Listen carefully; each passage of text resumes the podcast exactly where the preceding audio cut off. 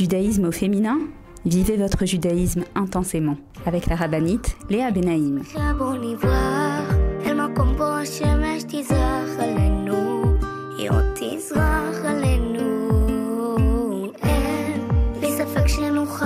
Bonjour à toutes et bienvenue sur Torah Box Radio depuis Jérusalem pour notre émission de judaïsme au féminin. Alors les filles, j'espère que vous allez bien. Et comme à notre habitude, on va cette semaine, Bezrat Hashem, se pencher sur la paracha. Cette semaine, nous lirons la paracha de Vaera, deuxième paracha du deuxième livre de la Torah. Et comme je vous l'ai expliqué la semaine dernière, d'ailleurs, pour celles qui n'ont pas écouté l'émission, je vous recommande de l'écouter, de, de la rattraper. Vous pourrez la trouver sur le site de Torah Box ainsi que tout les émissions depuis Baruch Hashem, deux ans et demi. Euh, donc comme je l'ai expliqué la semaine dernière, euh, nous avons commencé un nouveau Sefer, le deuxième livre de la Torah, ce livre qui va décrire l'exil et la sortie d'Égypte. Et contrairement à ce qu'on pourrait penser, ce n'est pas de l'histoire. La sortie d'Égypte, l'exil d'Égypte, cela nous concerne, euh, c'est du présent. Et d'ailleurs, la preuve en est du premier verset de ce deuxième livre, dans lequel il est écrit Ve'ele Shmot Bnei Israël Abaim Mitzraema. Et voici les noms euh, des Bnei Israël qui viennent en Égypte. Le verbe venir est employé au présent. Et donc, comme je l'ai dit la semaine dernière, notre étude, euh, la semaine dernière, cette semaine, et ainsi que les semaines à venir, se portera essentiellement autour de qu'est-ce que l'exil d'Égypte et la sortie d'Égypte signifient pour nous. Comment y trouver les réponses pour sortir de l'exil dans lequel nous nous trouvons actuellement euh, Comment comprendre qui est l'ennemi aujourd'hui, ennemi euh, qui nous empêche de sortir en Géoula, c'est-à-dire le paro contemporain et donc, Bezrat Hashem, euh, ces parachutes, elles sont extrêmement importantes dans le processus de la Géoula. Je parle, Bezrat Hashem, de la venue de Machiar, parce que c'est vrai que les clés s'y trouvent. Les clés de la Géoula se trouvent dans ces parachutes. Donc, je vous propose de vous mettre en place et de me retrouver juste après une petite pause. Je vous attends.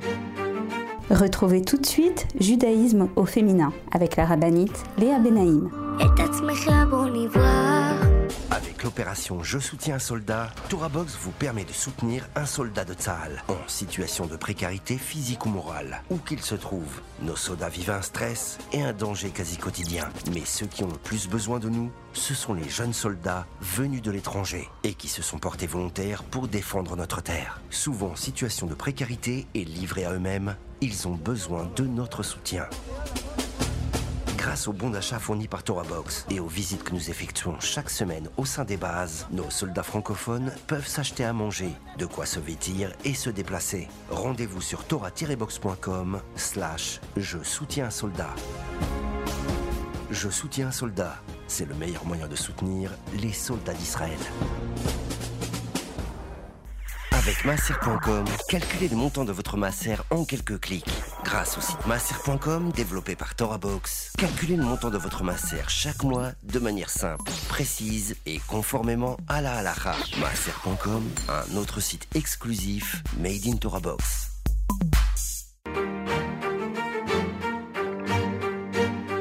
Judaïsme au féminin?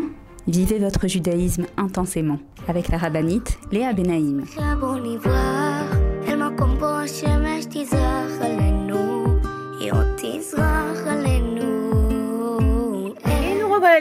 Pour notre émission de judaïsme au féminin sur Torah Box Radio depuis Jérusalem. Et euh, comme je vous l'ai annoncé, on va essayer Bezrat Hashem de se trouver, de trouver euh, la voix qui parle à notre cœur dans ces parachutes de Shmot, Vaera, Bo, Beshalach, Itro, Mishpatim. Ces parachutes que l'on appelle euh, les parachutes des Shovavim. Shovavim, ce sont les premières lettres de ces six parachiotes euh, que nous lisons, donc voilà, en plein milieu de l'hiver, ces parachiotes qui viennent nous donner euh, l'espoir de la Géoula. Cette période des Shovavim également est une période qui est considérée par nos sages comme une période pendant laquelle nous devons nous renforcer autour euh, de la tsniout pour les femmes, de tout ce qui concerne Tarata Mishpacha, et également une période pendant laquelle les sages nous recommandent de lire Tehilim. D'ailleurs, le premier verset de la paracha de Shmot, si nous prenons les dernières lettres de ce premier verset, nous retrouverons le mot Teilim, parce que, euh, comme je vous l'ai dit, c'est une période qui est euh, euh, propice à la purification, au rapprochement avec Hachem. Et quoi de plus fort que les mots de David Ameller dans Tehilim pour pouvoir nous aider dans ce processus? Donc voilà, c'était une petite parenthèse euh, par rapport à ces semaines euh, très particulières que nos sages ont appelées donc la période des Shovavim. Maintenant, comme je vous l'ai dit, on va essayer de se pencher un petit peu sur euh, cette sortie d'Égypte et la manière dont les Israël sont sortis d'Égypte et trouver un petit peu des réponses pour nos vies, notre vie au quotidien. Alors, la sortie d'Égypte tourne autour de trois pôles. Le premier, je l'appellerai le pôle Moshe Rabbeinu, le tzaddik. Moshe Rabbeinu est euh, le messager qu'Akadosh Baruch a choisi pour sortir les Juifs d'Égypte. De la même manière que lorsque Hachem nous délivrera, au moment donc de la Géoula future, Bezrat Hachem très proche, on l'espère, Hachem enverra le Mashiach. Et c'est vrai que c'est une notion euh, qu'on va un petit peu essayer d'expliquer, d'aborder. Euh, Akadosh Baruch il est au-dessus de tout. Mais dans son infinie intelligence, il a décidé d'envoyer des messagers pour nous permettre de nous connecter à lui, pour nous permettre de nous coller à lui, pour nous permettre d'être délivrés. C'est comme ça dans toute l'histoire du Ham Israël. On a eu les on a eu Yosef Hatzadik, là maintenant évidemment le leader par excellence Moshe Rabbeinu, le plus grand navi de tous les temps, celui qui aura la plus grande proximité avec Akadosh Baruch et ensuite, l'histoire continuera avec des tzadikim qui nous montrent le chemin et qui nous aident à nous rapprocher d'Hachem. De la même manière, comme je l'ai dit, lorsque Hachem nous délivrera, nous délivrera, il enverra son messager qu'on appelle Mashiach et c'est par lui que la délivrance euh, se, dévoile. C'est par lui, par le Mashiach, Kadosh Baruch enclenchera et permettra le processus de la Géoula. Donc c'est une notion qu'on va essayer un petit peu de comprendre autour du personnage de Moshe Rabbeinu. Deuxième pôle, si on peut appeler ça comme ça, euh, de la Géoula, c'est le, méchant, si vous voulez. Paro. Paro qui représente le mal, qui représente celui qui nous empêche de vivre notre judaïsme, celui qui nous empêche d'être libre, libre dans le sens juif du terme. Être libre, ce n'est pas uniquement euh, ne pas être des esclaves, mais c'est surtout être libre au niveau de notre esprit, au niveau de notre cœur, au niveau de notre relation avec Hachem, au niveau de notre recherche de la vérité, au niveau de notre euh, judaïsme, de la manière dont nous vivons notre judaïsme et notre lien avec Hachem. Donc, on va également euh, apprendre de Paro qui est l'ennemi numéro un contre lequel il faut lutter, qui est le petit paro qui a à l'intérieur de nous et qui nous empêche de croire, qui nous empêche d'avoir la émouna, qui nous empêche d'avancer, qui nous empêche de nous réaliser, qui nous empêche de vouloir la Géoula. Oui, ce paro également, il nous empêche de vouloir, c'est ce qu'il a fait avec les Juifs en Égypte. Donc, deuxième facette ou deuxième personnage, après Moshe Rabbeinu qu'on va étudier, paro et tout ce qu'il représente. Et ensuite, on se penchera sur les Israël. Et oui, le peuple élu qu'Akadosh Baruch a choisi. On va essayer de comprendre qu'est-ce qui leur a permis d'être délivrés, qu'est-ce qui leur a permis d'être aptes à être délivrés, essayer de comprendre un petit peu qu'est-ce qu'ils ont traversé, comment est-ce qu'ils s'en sont sortis et quelle est la garantie que nous aussi, Bezrat Hashem, nous sortirons de cet exil. Donc on a Moshe, Paro, et les Israël. Alors on va commencer par Moshe Rabbeinu Bezrat Hashem. Donc Moshe, évidemment, on a assisté à sa naissance la semaine dernière, Moshe le fils de Amram et Yocheved. Amram, le Rav, le tzaddik de la génération, Yocheved, arrière petite fille euh, pardon, petite fille de Yaakov Avinu, voilà j'ai un petit doute, euh, qui faisait partie des 70 âmes à être rentrées en terre d'Égypte euh, lorsque Yaakov est venu à la demande de Yosef, Yocheved, fille de Lévi, et voilà que Moshe Rabbeinu, comme vous le savez, il est posé sur le Nil et Bitya, la fille de Paro, le prend, elle l'élève dans la maison même de Paro. Paro qui faisait tuer tous les bébés mâles parce qu'il avait vu euh, dans son astrologie que un enfant mâle naîtrait chez les juifs et que cet enfant euh, délivrerait les Juifs. et donc il les jette tous dans le Nil. Mais voilà que euh, les dessins d'Hachem sont plus grands que ses décrets. Moshe Rabbeinu lui-même, le libérateur, grandit dans sa propre maison, dans la propre maison de Paro. Et, puis Moshe grandit et il s'aperçoit que ses frères souffrent. Il s'aperçoit que l'esclavage euh, est rude, et on dit que lorsqu'il les voit souffrir, il a de la peine pour eux. Il souffre avec eux et il décide de les aider. Rachid là-bas nous explique que le fait de les voir souffrir, ça ne le laisse pas indifférent et il va physiquement même se mettre à les aider. Alors qu'a priori, il est le fils adoptif de Paro. Qu'est-ce qu'il peut, qu'est-ce qu'il fait là à, à aider des esclaves? Mais déjà, on comprend que ce personnage de Moshe Rabbeinu, comme je vous l'ai dit, qui représente le tzaddik, euh, n'est pas indifférent à la souffrance de l'autre. Pas du tout. Au contraire, on dit qu'il va mettre ses épaules et son cœur à aider les Israël parce qu'il voit ici une souffrance et pour lui, euh, il ne peut pas laisser faire une chose pareille. On voit également que lorsque euh, un Égyptien va frapper un Juif, de nouveau, Moshe va se mêler, il va tuer l'Égyptien, il va l'enterrer parce que il ne peut pas rester indifférent face à la souffrance d'un de ses frères. On voit également que euh, le lendemain, il va intervenir lorsqu'il va s'apercevoir que Datan et Aviran se battent, se disputent.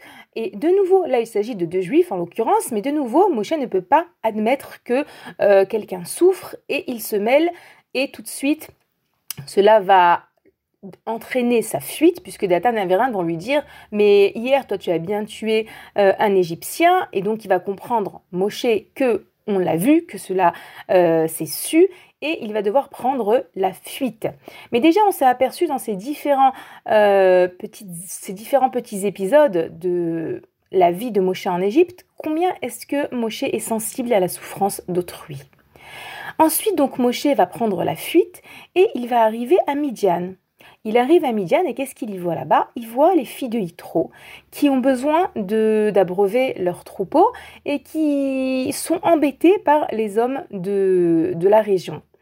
En réalité, euh, les hommes là-bas en, avaient après euh, euh, qui avait abandonné la Vodazara, etc. Et donc, ils ne laissent pas tranquilles ces filles qui ont besoin d'abreuver de, leur troupeau. De nouveau, Moshe Rabbeinu a en lui cette, euh, force de, ne pas supporter voir quelqu'un souffrir. Et donc, même que, a priori, euh, Moshe est en fuite, euh, il ne connaît pas les filles d'Itro, il ne connaît pas ces gens-là, il ne sait pas qui a raison, mais ce qu'il voit devant lui ne le laisse pas tranquille. C'est pas possible que ces, ces, hommes empêchent des jeunes filles d'abreuver leur troupeau et donc de nouveau Moshe se mêle intervient et c'est également ce qui va lui euh, valoir que Yitro va le prendre et va lui donner sa fille Tsipora en épouse, etc. Encore un autre euh, petit épisode des Midrashim, parce que c'est vrai que les Midrashim, euh, un petit peu quelque part, ils nous dévoilent le caractère de Moshe, et pas que de Moshe, même lorsqu'il s'agit de, des d'Avraham, Yitzhak, Yaakov ou Yosef. Alors beaucoup, on apprend d'eux à travers la Torah orale, les Midrashim. On voit également donc que voilà que Moshe euh, s'installe chez Yitro, il se marie avec Tzipora, et il s'occupe du troupeau de Yitro. Et puis un beau jour, nous raconte le Midrash, il voit une petite brebis qui prend la fuite. Et Moshe court après elle, et puis au bout du compte, euh, ils arrivent essoufflés tous les deux devant un, étang. Et il, voit la petite brebis en train de boire, et il lui dit Ah, je comprends pourquoi est-ce que tu t'es enfui, tu avais soif. Et qu'est-ce qu'il fait? Il va prendre la brebis sur ses épaules pour la ramener au troupeau. Et vous savez que ça, c'est un, un des signes pour Hachem de qui est capable de diriger son peuple. Il s'agit d'une sorte de test. D'ailleurs, également, David Ameller, lorsque euh, Akadosh Baruch verra la manière dont il euh, s'occupera de son troupeau, il saura Hachem que David peut être le roi sur son peuple élu, sur son peuple bien-aimé. Lorsque David a le troupeau euh, dans les champs pour le faire paître, alors il donnait d'abord au menu bétail la hum, possibilité de brouter et il gardait le gros bétail avec lui pour que le petit bétail puisse euh, brouter l'herbe la plus tendre. Et ensuite, il euh, ramenait, ensuite, il permettait donc au gros bétail, de euh, venir prendre l'herbe qui était peut-être un peu moins facile à brouter. En réalité, on voit, si c'est autour, avec les exemples donnés par les Midrashim autour de David Ameller, autour de Moshe Rabbeinu, combien est-ce que pour Hachem la condition euh, de la condition qui va permettre d'être le dirigeant du peuple juif et cette sensibilité, cet amour de l'autre, ce désir de faire du bien à l'autre, ce désir de protéger l'autre, ce désir, désir d'aider l'autre. Et eh bien, c'est ce qu'on voit dans les différentes euh, petites anecdotes autour de Moshe Rabbeinu que je vous ai ramené.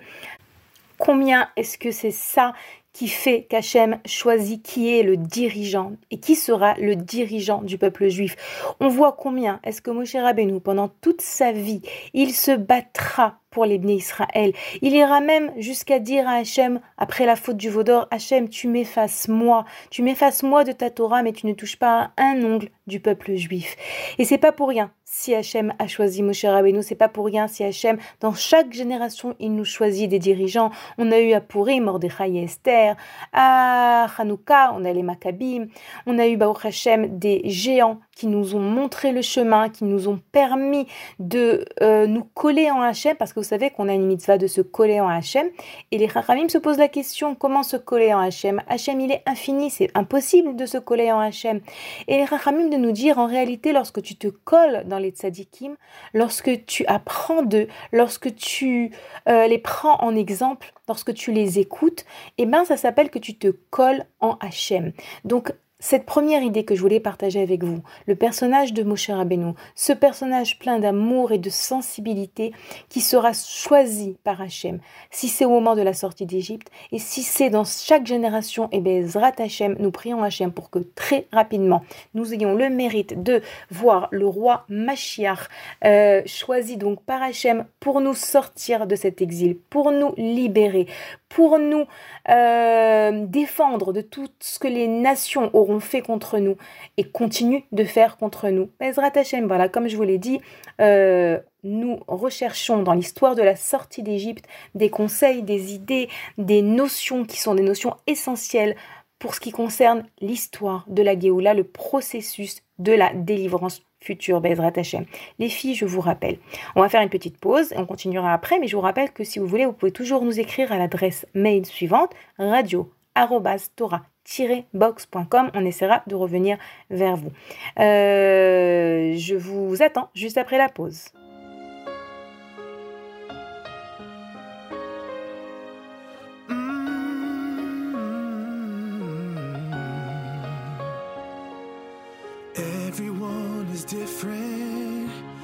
distances between, and fixing it is not as simple as it seems. But there's understanding if you just believe. Together we will all join hearts in unity. Love will help you to be brave, rushing in just like the waves. You don't have to be afraid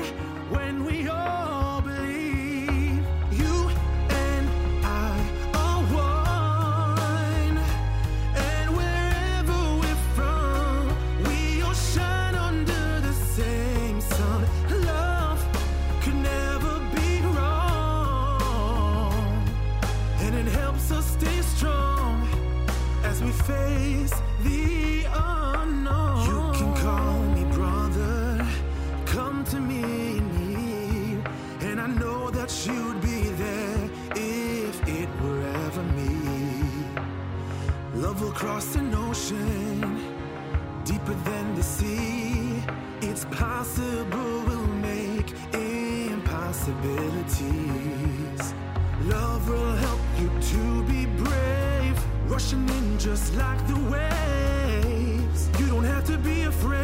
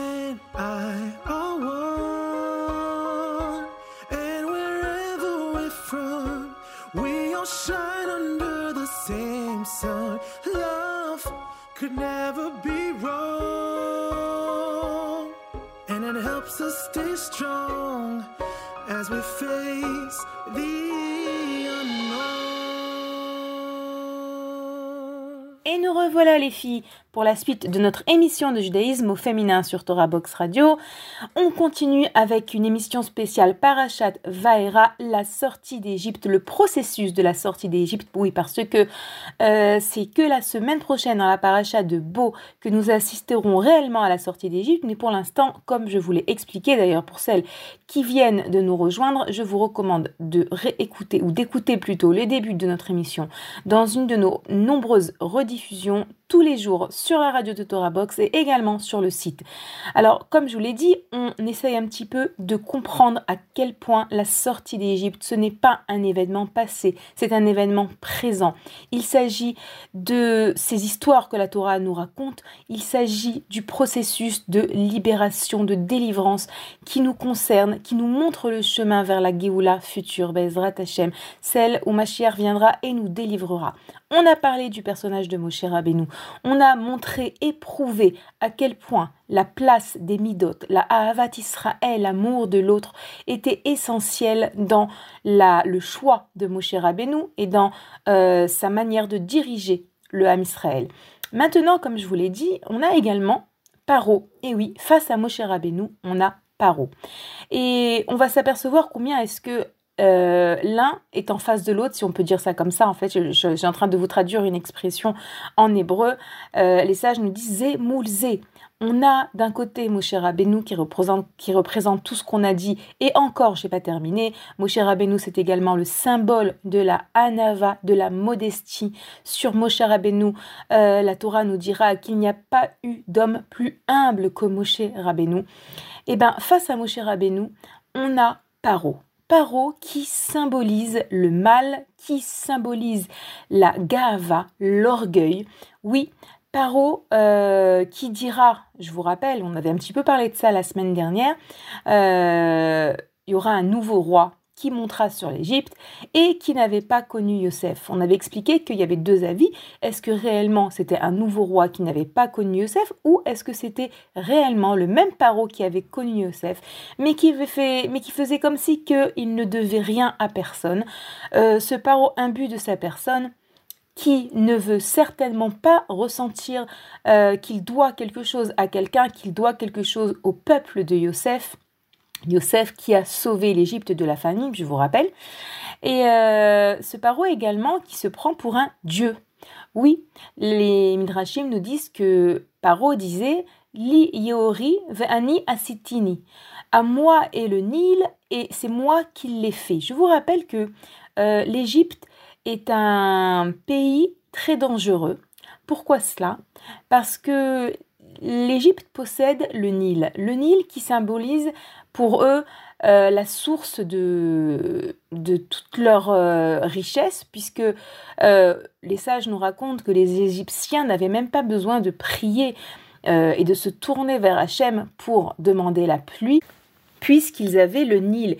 Et on sait bien que euh, une des choses qui nous lie à Hachem, c'est ce sentiment qu'on a besoin de lui, qu'on a besoin de lui euh, pour euh, subvenir à nos besoins, pour avoir de quoi manger, de quoi vivre, et pour tout le reste, bien sûr.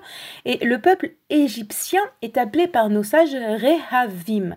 Rehavim, en hébreu, veut dire des gens orgueilleux. Paro, comme son peuple, ce sont des gens qui par le fait qu'ils aient ce Nil euh, qui leur apporte l'eau dont ils ont besoin, quelque part, ils ont cette mentalité, ils ont cette manière d'appréhender de, le monde comme quoi ils se suffisent à eux-mêmes, ils ont le Nil, ils n'ont besoin de rien d'autre. Et par eux, donc, de dire, le Nil est à moi, c'est moi qui l'ai fait. Je, je, je. Le je avec un grand J euh, majuscule Se prend bon pour le roi d'Égypte, pour celui qui a fait le Nil, pour celui qui détient la toute puissance sur l'Égypte, sur ses sujets, sur ses esclaves, sur son peuple et sur le monde aussi également, puisque je vous rappelle qu'à l'époque, l'Égypte était la super grande puissance. Euh, on voit combien est-ce que de grandes puissances ont fait l'histoire euh, du monde et combien est-ce qu'aujourd'hui il ne reste rien d'eux.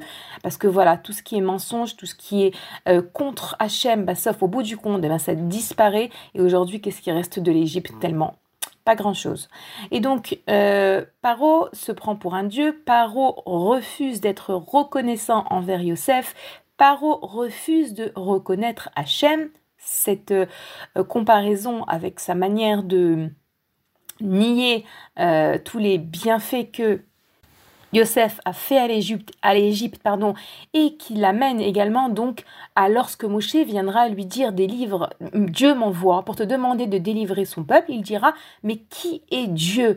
Parce que voilà, euh, l'essence de ce mal qu'est Paro, c'est de nier le fait qu'ils doivent quelque chose à qui que ce soit, ni à Yosef, ni à Dieu. Il n'y a que lui qui existe. Euh, on continue par rapport à ce personnage de Paro. On voit que dans les lettres du mot Paro, nous enseignent les sages, nous avons le mot Oref. Le mot Oref qui veut dire la nuque. La nuque, c'est évidemment l'entêtement. On voit combien est-ce que Paro s'est entêté à ne pas vouloir sortir, laisser sortir les Juifs d'Égypte. La nuque, c'est également, nous dit le Rav Biderman, ce qui se trouve entre la tête et le cœur. Et en réalité, il y a ici un message.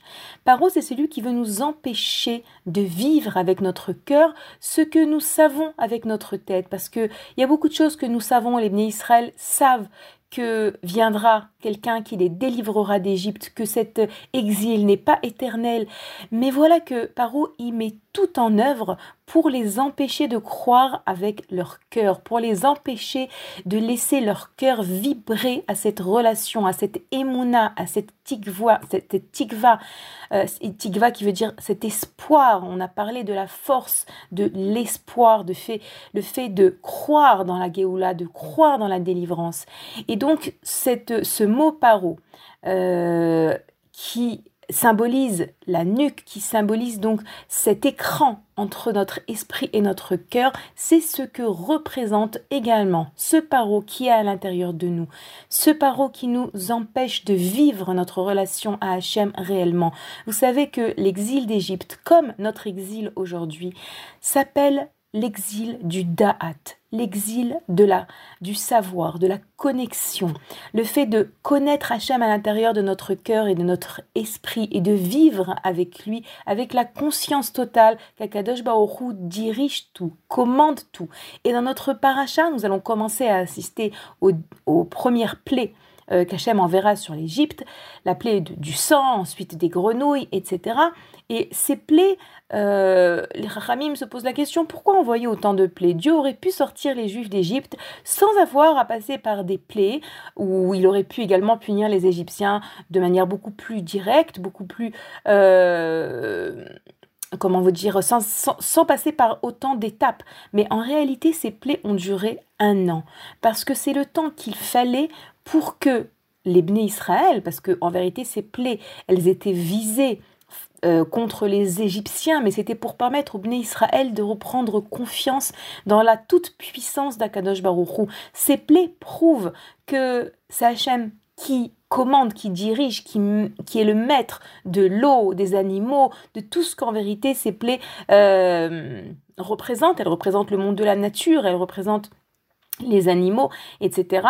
Et, c'était le temps qu'il fallait au Bné Israël pour reprendre cette confiance qui existait en eux, parce qu'il faut savoir que les Bnei Israël ont reçu dans leur patrimoine spirituel génétique, c'est comme ça que j'appelle ça, dans leur ADN spirituel, ils ont reçu la Emouna en cadeau de Avraham Avinu, de Yitzhak, de Yaakov.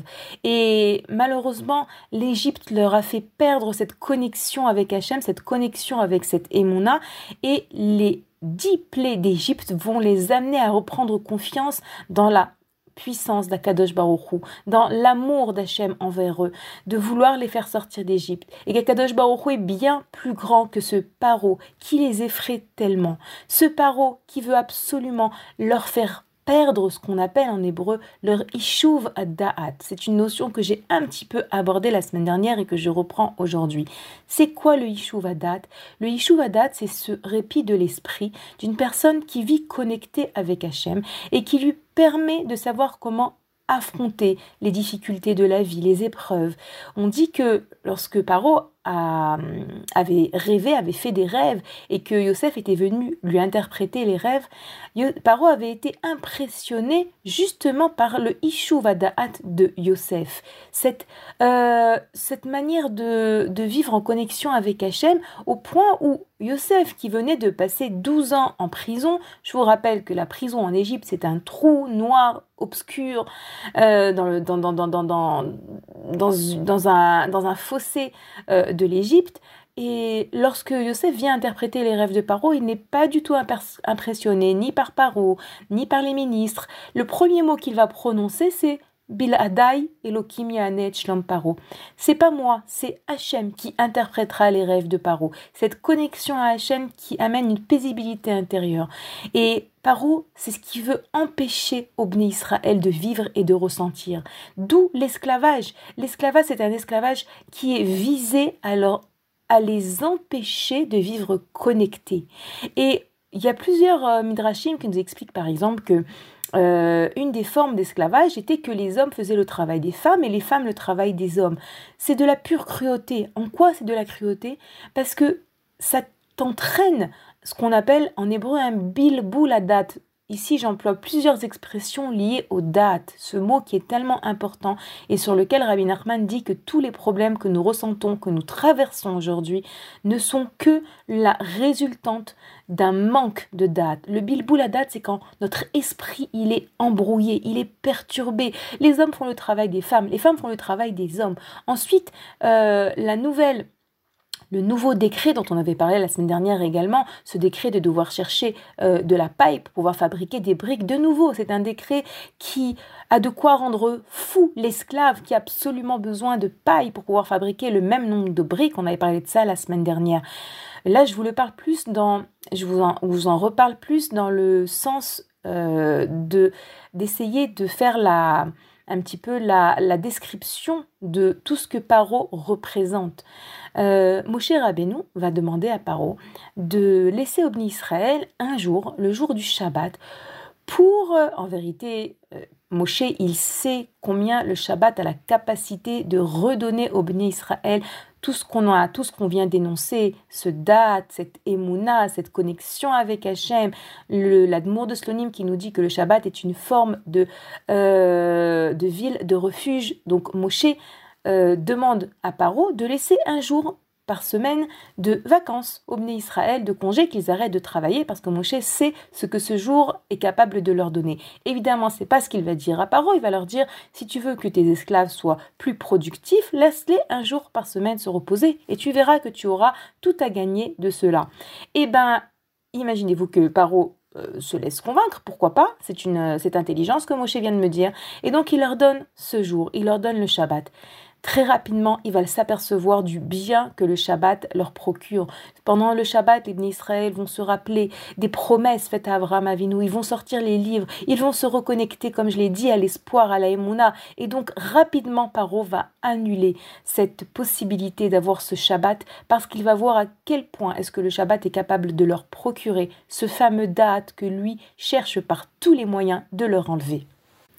Donc voilà les filles, on a parlé de Moshe Rabbeinu, plein d'amour du prochain, plein de modestie. Face à lui, Paro, plein d'orgueil, plein de manque de reconnaissance, qui désire perturber les Israël et les empêcher de croire et d'espérer. Paro qui représente également donc la nuque qui veut nous déconnecter, déconnecter notre cœur de notre esprit. Et maintenant, on va continuer, Bezrat Hashem, après la pause, à parler du peuple juif. Ce peuple, nous en fait, et comme je vous l'ai dit, le parallélisme entre nous et les juifs au moment de la sortie d'Égypte doit nous montrer le chemin vers la Géoula. On va essayer d'apprendre de l'histoire comment est-ce que les Israël ont enclenché la Géoula Bezrat Hashem? Les filles, juste après une pause. D'abord, je vous rappelle, vous pouvez toujours nous écrire à l'adresse mail suivante radio-tora-box.com. A tout de suite. Retrouvez tout de suite Judaïsme au féminin avec la rabbinite Léa Benaïm. Avec masser.com, calculez le montant de votre masser en quelques clics. Grâce au site masser.com développé par ToraBox, calculez le montant de votre masser chaque mois de manière simple, précise et conformément à la halakha. Masser.com, un autre site exclusif made in ToraBox. Apprenez les chants de Shabbat avec ToraBox. Chanter pendant les trois repas de Shabbat est une coutume ancienne propice à l'élévation spirituelle. Elle transforme vos repas de Shabbat en une expérience inoubliable. Grâce à ToraBox, apprenez les chants traditionnels et créez une ambiance typique qui, l'air de rien, vous rapprochera d'Hachem. Rendez-vous sur torah-box.com slash chant pour découvrir les plus belles mélodies juives de Shabbat et des fêtes. Ou sur torahbox.com slash édition pour commander le livret et le CD des chants de Shabbat.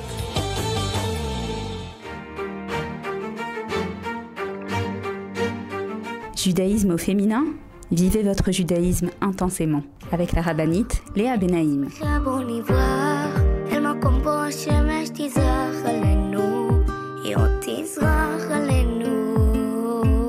Revoilà les filles pour la suite de notre émission Judaïsme au féminin sur Torah Box Radio. Je vous rappelle pour celles qui viennent de nous rejoindre que vous pouvez retrouver euh, nos émissions sur les nombreuses rediffusions de la radio de Torah Box. Judaïsme au féminin est rediffusé tous les jours, Baruch Hashem, et vous pouvez également les retrouver sur le site de Torah Box et, et voilà, et rattraper si vous n'avez pas eu le temps d'écouter la première partie. Donc, euh, comme je vous l'ai dit, on essaye un petit peu de comprendre euh, qu'est-ce qui se passe pendant la sortie d'Égypte, qui euh, agit, comment, et surtout, surtout, qu'est-ce que cela doit venir nous apprendre, en quoi cela vient nous renforcer. Euh, on a parlé du personnage du tzaddik, Moshe Rabbeinu. On a parlé du rachat, Paro. Et maintenant, j'aimerais un petit peu parler euh, d'Ebné Israël, les Juifs.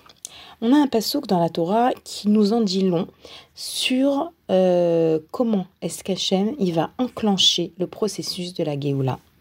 Ce passouk, c'est euh, lorsque les Israël donc souffrent et ils se mettent à soupirer et à crier. Et comme ça, le verset nous dit Vayahi, Bayamim Arabi Mahem, Vayanchu Bnei Israël Mina Avoda, Vaizaaku Vata'al Shavatam El Elokim. Et voilà que par ces temps-là, les Israël ont soupiré du travail et ils ont crié et leur cri est monté jusqu'à Dieu. Alors, euh, il y a ici deux points qui sont intéressants, et puis Bezrat Hashem, on va encore développer d'autres idées par rapport à qu'est-ce qui se passe à l'intérieur du cœur et de la tête des béné Israël, parce que c'est ce qui nous intéresse. Dieu va les délivrer, et on veut savoir euh, qu'est-ce qu'ils ont fait pour mériter cela, et, et surtout qu'est-ce qui s'est passé à l'intérieur de leur personne. Euh, je vous rappelle d'abord, lorsqu'on parle de l'Égypte, que l'Égypte, Paro, c'est une notion que, comme je vous l'ai dit, nous la rencontrons également aujourd'hui dans notre vie, dans notre quotidien. Euh, L'Égypte en hébreu se dit Mitzraïm. Mitzraïm, c'est euh, la même racine, le même mot que Meitzarim. Meitzarim en, en, en français, veut, ce mot Meitzarim veut dire en français des limites, des étroitesses. En réalité, l'Égypte représente tout ce qui nous oppresse, tout ce qui nous limite, tout ce qui nous empêche de croire, de nous renforcer en émouna, tout ce qui nous euh, empêche de d'espérer, tout ce qui nous limite dans notre relation à Hachem. Et en général, cela se passe au niveau de nos pensées. Nous avons des pensées limitantes, des croyances limitantes, et c'est là-dessus qu'il faut travailler et se tourner vers Hachem, parce que la Gemara dans Kiddushim nous dit que seuls nous ne pouvons rien. Avec l'aide d'Hachem, nous pouvons tout. Et donc dans ces parachutes, ce que, ce que nous voyons, c'est que euh, les Israël se mettent à soupirer et à crier lorsque euh, un nouveau roi monte au pouvoir. Et les Rachamim nous expliquent que tant que le roi, on a expliqué qu'en vérité c'est peut-être le même roi, mais en tout cas selon cet avis, euh, selon lequel il s'agissait d'un nouveau roi, les Israël espéraient que lorsque le roi qui les avait donc rendus esclaves mourrait, alors il y aurait un nouveau roi qui monterait au pouvoir et qui les délivrerait. Et voilà que lorsque le nouveau roi monte au pouvoir et que cela ne se passe pas comme ça, il ne les délivre pas. Alors les Israël se mettent à soupirer et à crier. Pourquoi? Parce qu'ils se rendent compte qu'ils espéraient, ils avaient de l'espoir, mais un espoir qui n'était pas visé vers Hachem, mais visé vers une situation politique, que peut-être le nouveau roi changerait euh, les lois, etc. Ils mettaient leur espoir donc dans l'attente de la mort du roi. Et lorsque ça ne se passe pas comme euh, ils espéraient, voilà qu'ils comprennent qu'en réalité, ils doivent tourner leur espoir, leur émouna, euh, uniquement vers Akadosh Baruch Et c'est à ce moment-là que la Géoula va être, va être enclenchée. Pourquoi? Parce que c'est lorsqu'on comprend que bien sûr on doit faire des efforts, lorsqu'on a un problème de santé on doit euh, se tourner vers des docteurs, lorsqu'on cherche du travail on doit aller à des entretiens d'embauche, mais lorsque on est convaincu et on comprend que la véritable solution, la véritable délivrance ne viendra que d'Akadosh Baruch alors à ce moment-là, on devient ce réceptacle dans lequel Hachem va pouvoir déverser son, euh, son abondance, sa délivrance. Et donc, dans nos parachutes, c'est ce que nous voyons. Nous voyons que les bénis Israël euh, se rendent compte qu'en vérité, ils ne peuvent rien attendre de Paro et ils vont se tourner vers Hachem. De quelle manière ils vont se tourner vers Hachem? Euh, Je vous l'ai dit, autant pour l'exil d'Égypte que pour l'exil dans lequel nous nous trouvons actuellement, nous parlons de Galout à Dibourg, de l'exil de la parole. Les bénis Israël avaient du mal à prier. Les bénis Israël avaient du mal à formuler des tfilotes. Alors qu'est-ce qu'ils font? Ils vont soupirer et crier. Et les sages nous disent que leur cri va monter jusqu'au ciel. C'est quoi soupirer et crier? Le soupir en hébreu se dit anacha. Et Rabbi Nachman de Breslev parle beaucoup de cette forme de communication avec Hachem, de cette forme de hum, travail psychologique, oui, qui passe par la respiration. Le fait de soupirer, mais attention, Rabbi Nachman nous dit attention, il y a le soupir du désespoir et le soupir de l'espoir. Le soupir du désespoir, il est à abolir. Par contre, le soupir de l'espoir, il, euh, déclenche, oui, des délivrances. Il a un effet. Il, euh, entraîne qu'Akadosh Baruch écoute ce soupir et nous délivre. Attention, je vous répète, ça doit être un soupir, mais je vous parle réellement d'un soupir, c'est pas une idée. Rabbi Nachman, il insiste sur l'importance et le fait de devoir soupirer. Et vraiment, je vous recommande à la suite de cette émission, ou même maintenant pendant que vous m'écoutez, de vous exercer à soupirer, mais comme on l'a dit, à soupirer d'espoir, à soupirer de euh, languissement. Voilà, c'est peut-être plus facile à comprendre soupirer de languissement, euh, de ce que nous désirons réellement. Je ne parle pas euh, des choses matérielles dont nous avons besoin ou des délivrances qui sont ponctuelles, comme par exemple euh, une parnassa ou trouver son mazal, tout ça c'est très important. Mais la véritable délivrance qui est la délivrance qui va ouvrir toutes les portes, c'est la délivrance de recevoir ce que les Rachamim appellent le Da'at, cette connexion avec Hachem, savoir se reposer sur Hachem, savoir réussir à lui parler, réussir à se confier à lui et soupirer de ce désir de croire en lui, d'avoir confiance, d'être heureuse d'être sa fille. Ce genre de soupirs, ce sont des soupirs qui ont un pouvoir extraordinaire et les Bnei Israël ont utilisé. L'autre moyen que les Israël ont utilisé et que voilà, dont on doit apprendre d'eux, c'est ce qu'on appelle va izaku. Ils ont crié la zeaka. On sait qu'il y a différentes formes de prière. Le Rav Pinkus, dans son livre Shaharim Bitfila, nous explique combien est-ce qu'il y a, euh, si je ne me trompe pas, 13 formes de tfila, de tfilot. Et une de ces formes est la zeaka. C'est le cri. Le cri lorsque on n'arrive plus à prononcer des mots et donc il nous reste le cri. Et Rabbi Nachman nous dit qu'il y a également ce qu'on appelle le cri du cœur. Parfois même euh, crier avec nos, cordes vocales, même ça, c'est difficile. Mais par contre, on ne peut pas nous enlever le cri du cœur. Cette euh, capacité à réveiller notre cœur, à, à, se tourner vers Akadosh Baruch donc on a ici deux conseils qui sont à utiliser, qui sont à apprendre et qui sont euh, abordables. Ici, c'est pas, on n'a pas demandé ici des choses qui sont très compliquées. C'est vrai que euh, il faut un petit peu de ce qu'on appelle en hébreu de tmimout, un petit peu de simplicité, un petit peu euh, de et beaucoup beaucoup de emuna, de savoir que oui, nos soupirs et nos cris ont la force de déclencher des délivrances. Autre chose également que nous voyons dans, cette, dans ces parachiotes, c'est que Moshe vient parler aux Bnei Israël et il leur annonce que Hachem va les délivrer et les Bnei Israël ne croient pas en Moshe. Et comment c'est écrit? C'est écrit qu'ils ne croient pas en Moshe, mais Kotser Ruach. Kotser Ruach, ça veut dire le souffle court. Ça veut dire que tellement qu'ils étaient euh, euh, épuisés par le travail, autant physiquement que psychologiquement, qu'ils avaient le souffle court. Et ce souffle court, c'est ça qui les empêche de croire. Rabbi Nathan de Breslev, il se pose la question comment comprendre que cette génération, d'une part, c'est une génération euh, de juifs qui se sont malheureusement beaucoup, beaucoup euh, assimilés en Égypte, qui se sont perdus. On dit qu'au moment de l'ouverture de la mer Rouge, euh, les anges accusateurs disaient au Bnei Israël Quelle différence vois-tu entre ces les Bnei Israël et les Égyptiens, ils sont au même niveau spirituel, ils ne méritent pas d'être délivrés, d'être sauvés. Donc, quelque part, ici, on a un niveau spirituel très bas. Et parallèlement à ça, il s'agit d'une génération qui, dans la mer Rouge, va voir Hachem. On dit qu'ils vont voir Hachem et qu'ils vont le pointer du doigt. Donc, c'est ce qu'on appelle la génération de Dordéa. Donc, comment comprendre que cette génération euh, quelque part, oui, ils ont la émouna en Moshe, ils savent qu'ils vont être délivrés, mais lorsque Moshe vient leur annoncer que ça y est, c'est le moment, alors ils ne veulent pas l'écouter, ils ne croient pas, ils sont tellement assujettis, comme je l'ai dit, Moshe, euh, Paro les empêche de réfléchir, les empêche de croire. Et, euh, et, également dans le désert, on va voir de nouveau ce cette ambivalence quelque part entre d'un côté ils croient et d'un côté ils ne croient pas.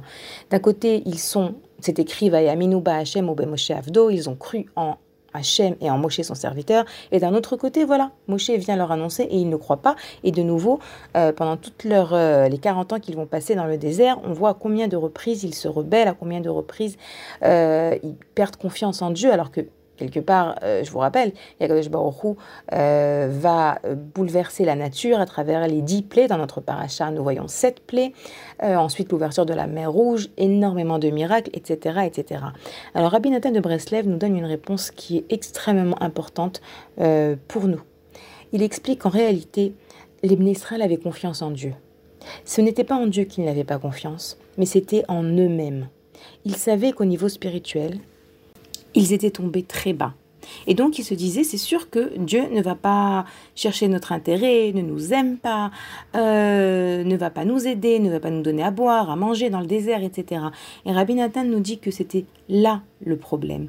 Et c'est un problème que nous rencontrons également dans nos vies, parfois, aujourd'hui. Euh, Akadash Baruch a promis que il ne nous abandonnera jamais, comme nous dit Rabbi Meir Baalanes nous dit dans la Gemara Benkar ou Benkar, Banaï aime. Comme ça ou comme ça, ils sont mes fils. Que l'on se comporte bien ou que l'on ne se comporte pas bien, Akadosh Baruch nous aime. Et le fait de croire en cet amour, le fait de se reposer sur Hachem, de renforcer notre émouna et notre bitachon, c'est ça qui va nous permettre de recevoir ce qu'Hachem veut nous donner. C'est pas parce que nous sommes pas toujours au top, c'est pas parce que nous tombons que nous ne méritons pas. Et Rabbi Nathan nous dit que c'était ça l'erreur des Israël. Ils n'ont pas cru, ils ont manqué de confiance par moments, pas en Hachem. Ils savaient combien Hachem était grand, ils l'ont vu, ils l'ont vu dans le désert, ils l'ont vu dans la mer. Ils savent combien Hachem est grand. Mais par contre, c'est en eux qu'ils n'ont pas confiance. Donc Bémet, ça aussi, pour être délivré, on doit se renforcer dans la conviction de l'amour qu'Hachem nous porte. Savoir qu'Akadosh Baruch nous aime plus que tout, et plus on a confiance dans cet amour, et plus on verra notre filote exaucée, Bezrat Hachem. Voilà, donc on a abordé plusieurs sujets autour de ces parachiotes, comme je vous ai dit, des sujets qui sont extrêmement actuels. Il ne s'agit pas de l'histoire, il s'agit de leçons de vie, de comment euh, qu'est-ce que nous pouvons faire pour atteindre la Géoula à notre niveau, chacune à notre niveau, dans notre vie, dans notre cœur, dans nos pensées? Et surtout, sais pas si vous avez euh, remarqué le fil conducteur, c'est combien est-ce qu'on doit se renforcer en Emouna? Oui, en Emouna contre les voix de Paro qui sont à l'intérieur de nous, contre les voix de l'Égypte qui sont à l'intérieur de nous, des Égyptiens, et se renforcer, se connecter dans la confiance des tzadikim et dans la confiance de qui nous sommes, les Bnei Israël, les enfants d'Akadosh Baruch qu'il aime toujours d'un amour inconditionnel. Voilà les filles, je vous remercie d'avoir passé ce moment avec moi. Euh, je vous rappelle que vous pouvez nous, écrire à l'adresse mail suivante radio-box.com et à très bientôt pour une prochaine émission.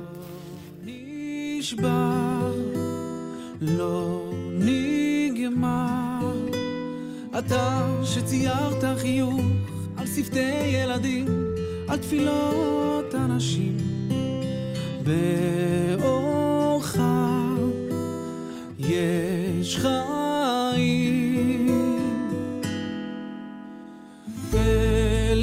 אלוהי תשמע קולי, איך אתה רואה הכל, גם כשחושך בתוכי.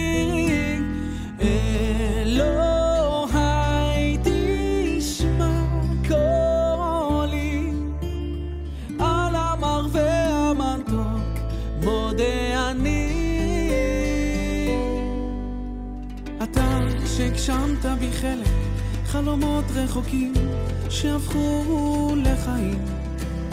נס גדול, ים קסמים, איך מתנגן בי תמיד אור אינסוף שמזכיר שאנחנו רק שיר. ילדים